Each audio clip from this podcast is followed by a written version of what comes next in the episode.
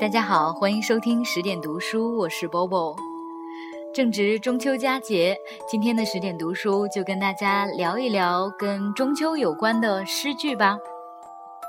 中秋节，中国人最讲究的呢是人月两团圆。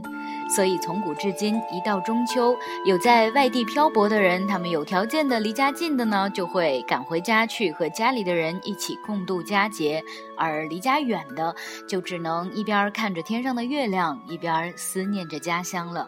那么，这其中，我想最有名的思乡的诗句，莫过于唐代大诗人李白的《静夜思》：“床前明月光，疑是地上霜。”举头望明月，低头思故乡。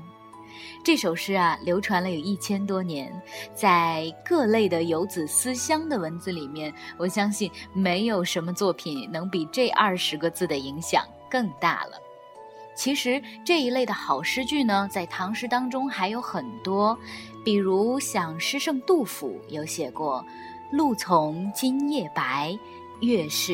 故乡明，还有白居易的“共看明月应垂泪，一夜相心五处同”。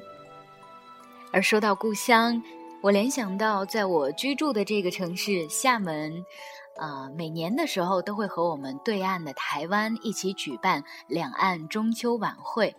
晚会中最常用的呢是张九龄的那两句诗：“海上生明月，天涯。”共此时。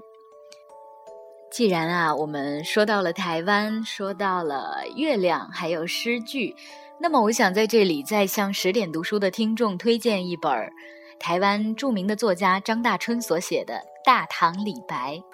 在这本书里边，你会找到李白为什么会写出那么多与月亮有关的诗句的答案。其实啊，有的时候我会想，如果古代。真的有了网络电话、微信，可能未必是一件好事儿。如果诗人们那个时候想念谁，马上就能通过手机联系上谁，可能我们现在也不会有那么多好的诗句了，因为没有感伤，其实真的很难写出好的诗句。哎，当然了，这是我个人的观点，欢迎来反驳哈。说回到李白吧，李白呢有一首《月下独酌》，相信很多人都会记得其中的那几句。花间一壶酒，独酌无相亲。举杯邀明月，对影成三人。很多人说李白是天才，其实从这首诗当中，我们就可以看出他非常富有想象力的一面。你想啊，有花儿，有月，有好酒，照理吧，他应该是要继续描写这样的情景。可是呢，李白跟别人不一样，他不满足止于写景抒情，所以他就。突发奇想吧，写出了“举杯邀明月，对影成三人”这样的诗句。你想啊，这样一来，有明月，有我，还有我的影子，这样就成了三个人，多么绝妙的境界啊！这样的浪漫奇特，后来的人可能很难超越呢。说到后来的人吧，我又想到了，同样是吟月诗。有一位非常喜欢的，在我们的节目当中也曾经聊过的宋代大文豪苏轼。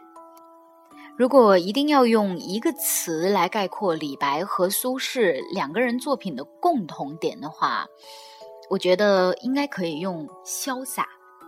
同样是描写月亮，苏轼有一首在传播度和知名度上丝毫不逊色于李白的，没错。《水调歌头·明月几时有》这首词的开头是这样写的：“丙辰中秋，欢饮达旦，大醉，作此篇，兼怀子由。”那子由是谁呢？让我们再来复习一下中学的语文知识吧。唐宋八大家有说到三苏。苏洵、苏轼、苏辙，而子由正是苏轼的弟弟苏辙。如果查阅一下资料的话，我们不难会发现两兄弟的感情其实很好。他们互相之间呢，经常会写一些作品来怀想对方。哈，那我觉得这首《水调歌头·明月几时有》。更妙的地方是在于，苏轼他借着表达对弟弟的想念，扩展开来。这一首词的情绪，用我们现在的话来说，应该是充满正能量的。他在这首词的结尾祝福了很多分隔两地的人。是的，正是那一句，我们可能很多人都在祝福的卡片上写过的那一句：“但愿人长久，千里共婵娟。”而今天节目的最后呢，为大家朗读我所理解的《水调歌头·明月几时有》。明月几时有？把酒问青天。不知天上宫阙，今夕是何年？我欲乘风归去，又恐琼楼玉宇，高处不胜寒。起舞弄清影，何似在人间？转朱阁，低绮户，照无眠。不应有恨，何事长向别时圆？人有悲欢离合，月有阴晴圆缺，此事古难全。但愿人长久，千里共婵娟。那今天的节目就是这样喽，祝大家中秋快乐，下次见。拜拜。